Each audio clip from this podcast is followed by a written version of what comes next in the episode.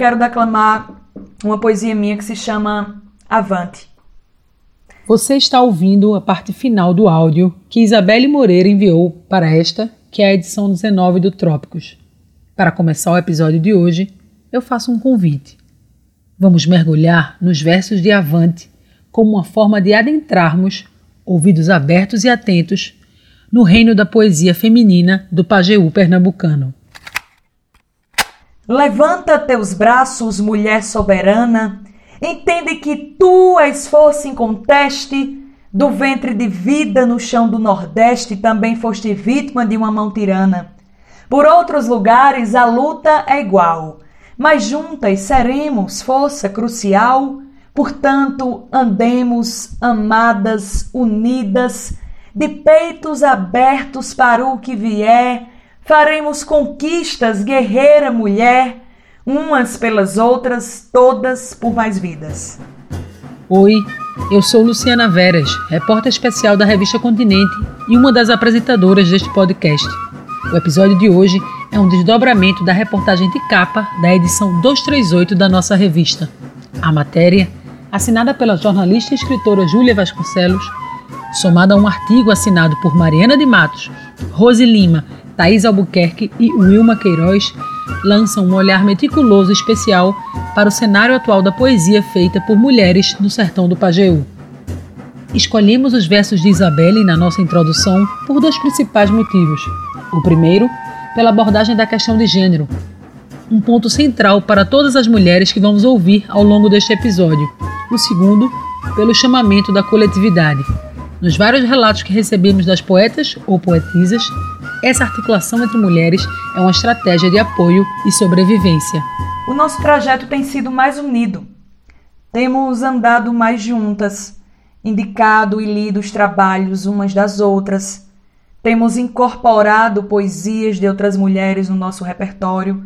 E este movimento é de uma soma que engrandece toda classe e todo meio poético e cresce de uma maneira bonita e coletiva. Isabelle nasceu na década de 1990 e é uma das representantes do que podemos chamar de nova cena de poetas e poetisas da região. Tenho 27 anos, sou de São José do Egito, sertão do Pajeú pernambucano. A ênfase que Isabelle dá na sua fala para demarcar essa territorialidade, o sertão do Pajeú, não é à toa. Uma das partes em que se divide o sertão pernambucano, o Pajeú é formado por 17 cidades e é considerado, para fins geográficos, estatísticos e de políticas públicas, uma microrregião de Pernambuco. Mais especificamente, o Pajeú é mais do que um agrupamento de municípios. A poesia gera uma liga entre cidades como Triunfo, São José do Egito, Tabira e Afogados da Engazeira, entre outras. Nas ruas é até comum que as pessoas se cumprimentem e disparem um bom dia poeta sem que nem sejam poetas de fato. Pajueiro e pajueira são neologismos que também são usados em algumas ocasiões como pronomes de tratamento. O meu contato com a poesia vem desde a infância. O meu pai é um grande apologista e sempre me levou para ver cantoria de viola. Minha mãe ama literatura de cordel e por isso eu sempre tive muitos cordéis ao meu alcance. Eu ganhava cordel na infância como se ganha livro de conto infantil. E foi nesta fase que escrevi meus primeiros versos. Mas só me identifiquei enquanto poetisa na adolescência, quando comecei enquanto declamadora, recitando versos de outros poetas, de outras poetas e só depois passei a dizer meus versos autorais nos recitais. Essa noção de poesia que vem do berço, como uma linhagem ancorada na tradição oral e na herança familiar, é uma constante para as poetas e poetisas do Pajeú. Todas com quem conversamos nos relataram, de diferentes formas, esse despertar poético, ainda em idade escolar. Meu nome é Tainara Queiroz, eu tenho 28 anos, sou nascida, criada e residente em Afogados da Engazeira, no sertão do Pajeú. E há quanto tempo sou poeta? Eu acho que é uma pergunta que não consigo responder, porque acho que a poesia é uma abertura de olhar e e essa abertura acho que já já veio de muito cedo. Não consigo ter essa noção de há quanto tempo. Mas é, da mesma maneira não consigo dizer quando me descobri poeta, porque na verdade é uma definição que vem do outro. Né? Eu acho que é uma, uma diferenciação que o outro faz e como não foi marcante para mim, eu não, não tenho a recordação de quando foi a primeira vez que me diferenciaram assim, mas nunca me senti diferente. Eu sou Andréa Miron, da cidade de Itabira, é, tenho 40 anos e a minha trajetória na poesia ela se deu inicialmente, como todo mundo aqui na, na, no interior, tem uma ligação muito forte com a Rádio Pajeú e tinha um programa de rádio de viola. Então foi o primeiro contato com a poesia e depois na escola a gente acaba tendo mais mais contato ainda porque nós temos uma figura muito conhecida aqui que é Dedé Monteiro é o nosso patrimônio vivo é... e a partir desse contato a partir dessa dessa vivência mais poética na escola eu participei eu entrei na, na Associação dos Poetas e Prosadores de Itabira a APTA né e faço parte até hoje a APTA tem 26 anos de história e a gente está quase que no iníciozinho da, da, da, fundação mesmo, da APTA, no início dela. Mas daí é, fui professora né, do município de Carnaíba e passei a atuar mais, mais forte nessa, nessa parte de alfabetização e de poesia e usar a poesia, usar o método de, de, de alfabetização através da poesia. Oi, meu nome é Ana Luísa, eu tenho 17 anos e moro em São José do Egito, no interior de Pernambuco, no sertão do Pajeú. Eu estudo e escrevo poesia desde os 13 anos de idade, por influência da minha própria família, por meu pai, por minhas tias, por meus avós, que também são poetas. E eu trouxe alguns versos que eu escrevi no Dia da Mulher, em homenagem ao nosso papel na sociedade. E eu fico muito feliz que hoje em dia há mais representatividade na poesia popular, que antigamente não tinha hoje há uma forma maior de podermos expressar nossas dores e as problemáticas sociais. Então, eu trouxe os seguintes versos. Neste dia é lembrada a nossa luta e o nosso papel é destacado. Somos alvos de aplausos e elogios quando o nosso valor é recordado, mas se esquecem de toda iniquidade, enterrando isso tudo para o passado. Mandam cartas, comida e mil imagens, fazem frases de amor e consciência e omitem por meio de mensagens as feridas de tanta inconsequência. Dia 8 de março de homenagens e no resto do ano, violência. Quão nojenta a cultura do machismo, responsável por tanta atrocidade, quantas mortes e quanta impiedade que terão que ocorrer em pessimismo. E há quem diga, é doença e vandalismo quando eu tento lutar para ser capaz de um dia calar os marginais. Quando as rosas tornarem-se respeito e apagarem do mundo preconceito, poderemos, enfim, viver em paz. Se entrássemos em uma máquina do tempo, um túnel nos levaria do Pajeú de Ana Luísa para aquele em que Celeste Vidal, Luzia Batista, Mocinha de Passira e Severina Branca foram pioneiras. Nessa geração anterior, as mulheres desbravaram um universo ainda muito mais masculino. Uma delas nasceu Maria Clenice Viana Valadares, mas foi com o nome de Clene Valadares que se destacou como poeta, professora e ativista. Era uma artista múltipla, que desafiou convenções, como nos conta sua filha, a também poeta Anaíra Maim. Então, minha mãe, ela deixou mesmo um legado para mim. É, mãe partiu, fez um ano agora em setembro, no dia 18, encantou-se, né? Já fez um ano. E aí ela deixou um legado grande e dentre as tantas coisas, os tantos caminhos desse legado, um deles é a poesia, né? Eu tô aí com a equipe de mulheres massa maravilhosas e a gente está concluindo o projeto aí de publicação de um livro dela, sendo Maria também, Que Destino Me Convém, que vai sair daqui para o fim do ano. Vai ter um lançamento aí virtual, nessa, nesse contexto pandêmico. Ela enfrentou o machismo, né? ela enfrentou a ditadura militar. É, então, uma época que ela era uma pessoa muito expansiva, muito expressiva, mas tinha que se esconder, é, não, não podia se mostrar, apesar de amostrada que era ela. então, isso foi uma questão, né? É, em relação à minha mãe, eu me acho muito privilegiada. até pelas escolhas, porque minha mãe, acho que ela, ela era poeta, ela escrevia, mas ela não, não focou nessa aptidão, porque eram tantas coisas, né? Então, como mãe também eu vejo várias dificuldades, várias coisas que a gente tem que enfrentar, mas em, em certo aspecto, acho que a minha mãe abriu muito os caminhos para que eu pudesse ser, ser mais eu, né? Clene, Luzia, Mocinha, Celeste e Severina Branca cavaram seu espaço com muita garra entre as violas e os versos dos homens. E se hoje a gente ainda vive em um país machista e misógino, imaginemos o que era o sertão de Pernambuco nos anos 1950 e 1960. Bia Marinho poetisa de São José do Egito, neta de Antônio Marinho e filha de Louro do Pajeú, dizem em um determinado trecho da reportagem da Continente de Outubro que teve sorte, ao nascer uma família de poetas, pela oportunidade de ter uma base reforçada e fortalecida para saber enfrentar esse preconceito. Ela completa, e aqui abro aspas, artista muitas vezes foi sinônimo de puta. Então, acredito que muitas não tinham estrutura emocional para enfrentar tanto peso sem deixar de registrar, claro, que tivemos muitas poetisas guerreiras, destemidas, que sempre fizeram de sua arte sua grande arma e com ela peitaram esse desafio. Fecha aspas. Hoje, as mulheres que fazem poesia no Pajeú rechaçam o machismo e ampliam a sua presença também nos territórios semânticos. Buscam, assim, se afirmar como poetisas e também como poetas, reivindicando uma nomenclatura que já não cabe apenas aos poetas do sexo masculino. A maior parte das mulheres com as quais eu falei. Essa é Júlia Vasconcelos, a jornalista e escritora que assinou a matéria na revista. Quase 20 mulheres, talvez 15 mulheres.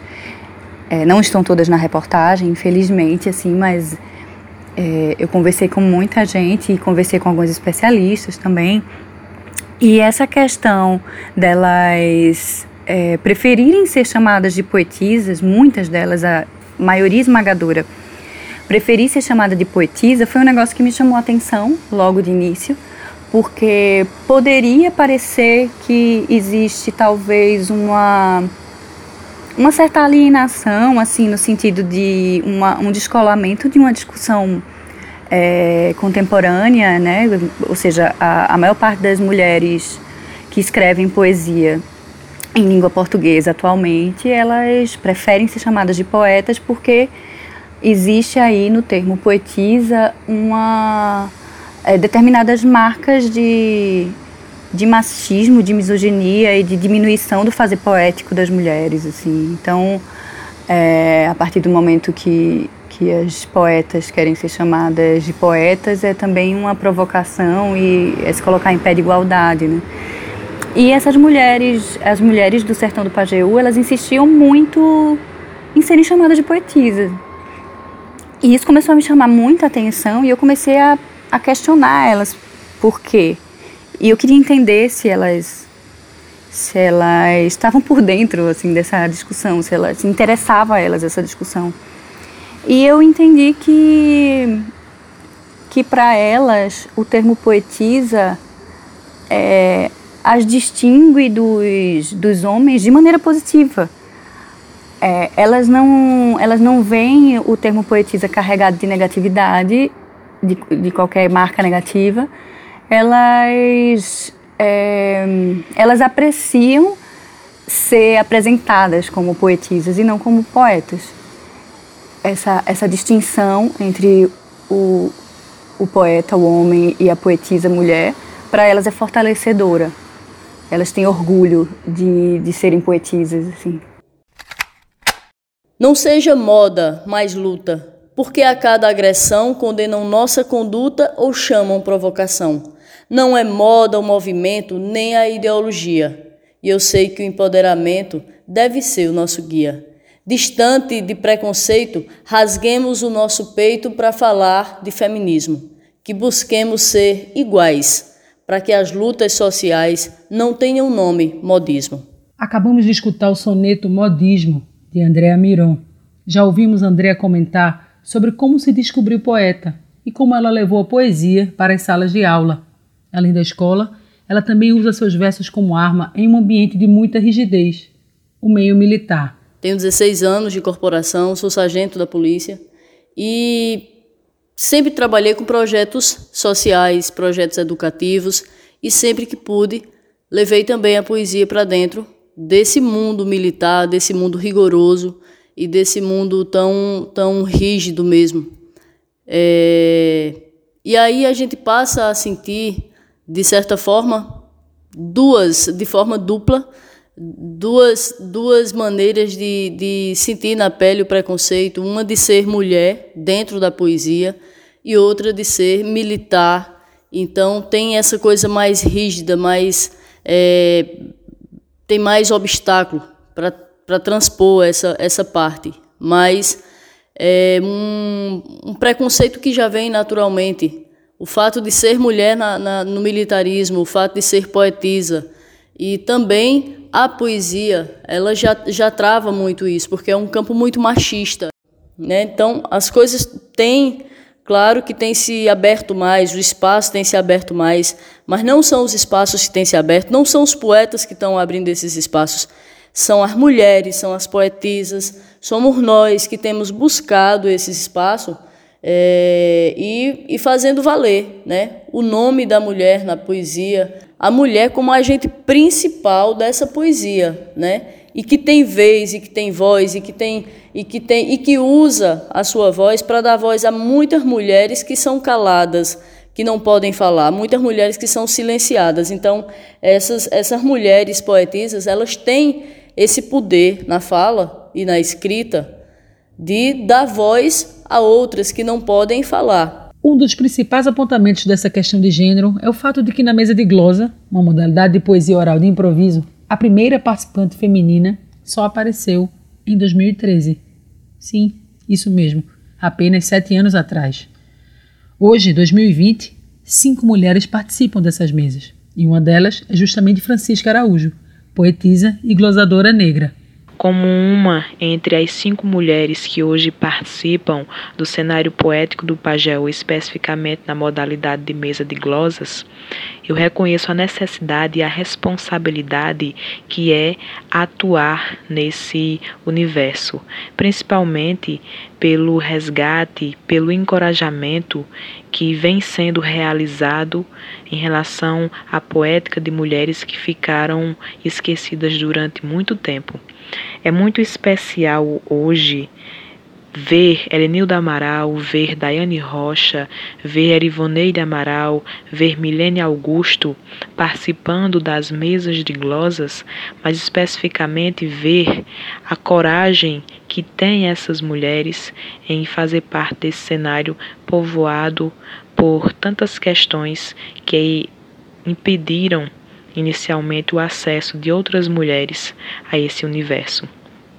Reconheço os entraves que ainda existem, infelizmente, e que vêm sendo superados a partir justamente dessa movimentação, dessa rede de apoio que vem sendo criada através das vozes dessas mulheres que se deslocam, que se projetam, que se amparam fazendo com que a mesa de glosas hoje tenha essa possibilidade de apresentar a poesia mais diversificada e como ela tem que ser, universalizada. Ânsia louca que emenda as linhas tortas dos insanos rascunhos destes versos. O que sabes de mim? Por que te importas? Se dos males padeço os mais perversos desalinhos estreitam universos, os enganos rabiscam minhas portas. Sonhei com campos vastos e diversos, vi poeira cinzenta e flores mortas. O destino sorriu da minha sorte, lhes fez planos, por fim abriu um corte, mas ninguém dessa dor sente o que digo. As paredes, confesso meu dilema, foragindo de mim, Acho um poema e em silêncio o papel chora comigo. Francisca Araújo. Daiane Rocha tem 24 anos. Para ela, a poesia era uma forma de brincar com os amigos da escola. Mas isso foi apenas na infância. Com o passar do tempo, e com a influência de outras pessoas que viviam da e para a poesia, Daiane se encontrou nesse universo e se inseriu em um nicho ainda mais específico, a mesa de glosa. Hoje, ela é, ao lado de Francisca, uma das poucas mulheres a poetizar nessa modalidade de criação. Eu costumo fazer poesia na modalidade erótica.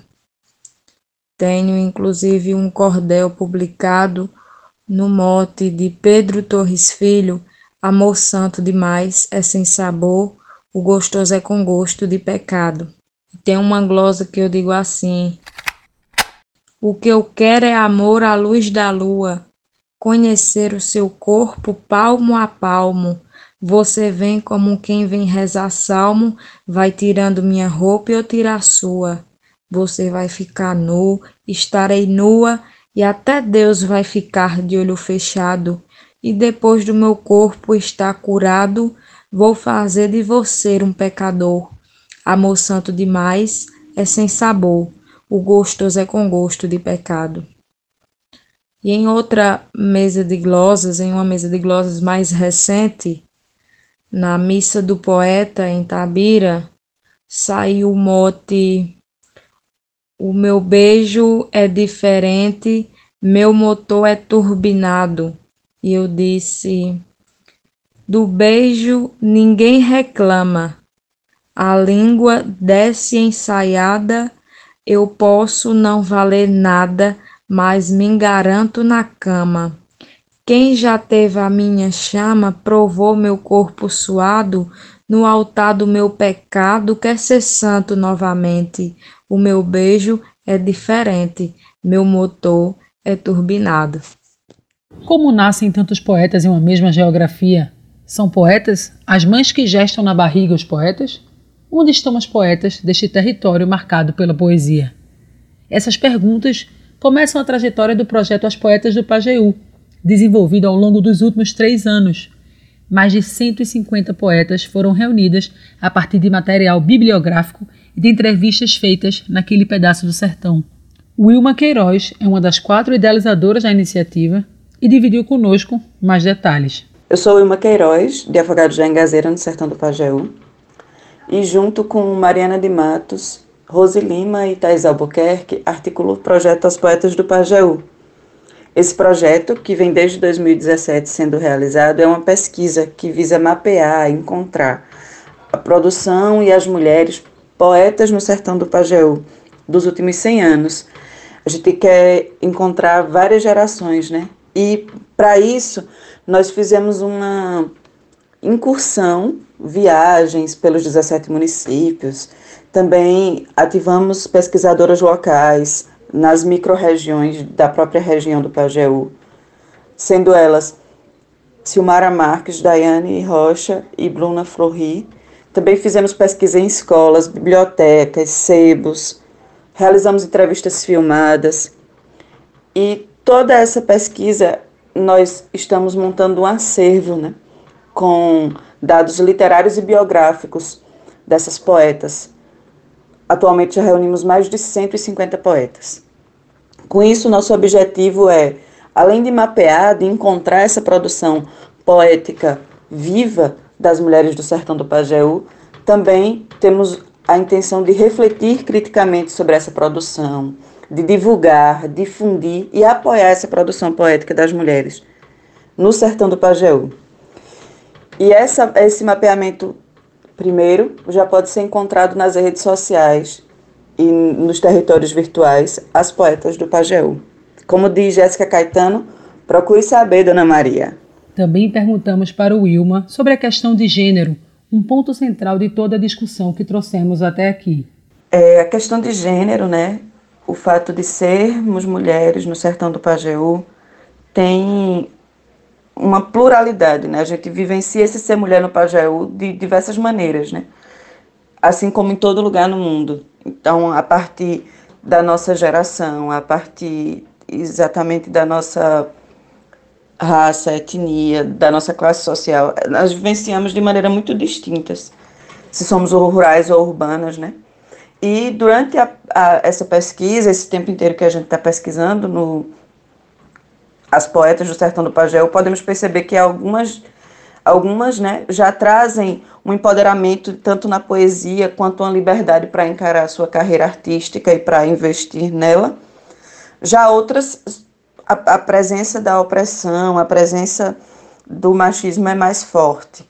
E aí, embora muitas delas não tragam a questão de gênero como algo específico, nós podemos ver, inclusive, que os dados biográficos dessas mulheres trazem muito à tona de que, sobretudo as gerações antigas, mais antigas, né, o fato de terem filhos ou casarem era um estanque em suas, em suas carreiras artísticas, né? E aí, nesse momento atual, é muito bonito de ver um processo de uma poeta ajudando a outra de um processo de, de que as poetas mais jovens têm se, têm se apoiado, estado mais junto umas das outras, além de terem ajudado a visibilizar e retomar carreiras de poetas mais, mais velhas e mais antigas, né? É muito incrível ver esse processo de que uma poeta ou uma ou outras mulheres formam coletivos e sozinhas também buscam encontrar e trazer à tona outras mulheres. Abrimos este episódio com poesia e vamos encerrar também com poesia. Dessa vez, Tainara Queiroz vai nos brindar com versos sobre a relação semiótica de uma comida universal dos nordestinos, o cuscuz. Me despeço por aqui agradecendo a força da partilha e a generosidade dela e das poetas e poetisas do Pajeú. A Tainara, Isabelle Moreira, Andréa Miron, Ana Luísa Passos, Anaíra Maim, Francisca Araújo e Daiane Rocha, e também a Júlia Vasconcelos e Wilma Queiroz. Nosso muito obrigada. O Trópicos é uma realização da equipe da Continente com a Doravante Podcasts. Este episódio 19 teve pauta sugerida por Mariana Oliveira e por mim, produção de Mari e roteiro dela e de Guilherme Gates. A edição de áudio foi de Rafael Borges. A revista Continente é um produto da CEP, Companhia Editora de Pernambuco acessem nossos perfis nas redes sociais e, para assinar a revista, entrem no nosso site www.revistacontinente.com.br. Nossa edição de outubro, que traz a reportagem e o artigo que nos serviram de manancial para este episódio, pode ser acessada em sua versão digital pelo aplicativo da revista, disponível tanto para os sistemas Android como para o iOS. Que a poesia das mulheres do Pajeú nos ajude a seguir com força e amor por esses tempos pandêmicos. Deixo vocês com a voz de Tainara e com uma certeza: tudo isso vai passar. Antes de empurrar o prato, medite por um segundo sobre a lei que rege o mundo, o aqui e acolá do pato, rege o brasileiro nato e o prato de cuscuz. Pois esse prato traduz, sem preconceito de clima, verdadeira obra-prima que a culinária produz. Depois de lavar as mãos numa cozinha bem limpa, Molha-se a massa supimpa que forma bons cidadãos e, quando feita entre irmãos, fortalece a irmandade, é sinônimo de amizade comer um cuscuz com ovo, que é preferência do povo, nem se discute, comadre. Mas essa massa molhada precisa de entendimento. Para que esteja contento, é preciso a passarada anunciar a jornada do dia de quebrar milho. A mãe acorda seu filho e eles dois vão com afinco sobre o ralador de zinco fazendo essa cena trilho para o trem, que é o fubá. Nas roças do interior, onde falta até doutor, esse trabalho se dá. Mas também tem acolá moagem com fidalguias, a máquina sem ter guias, moia úmido e a seco, ganha o milho ao fim do beco várias granulometrias.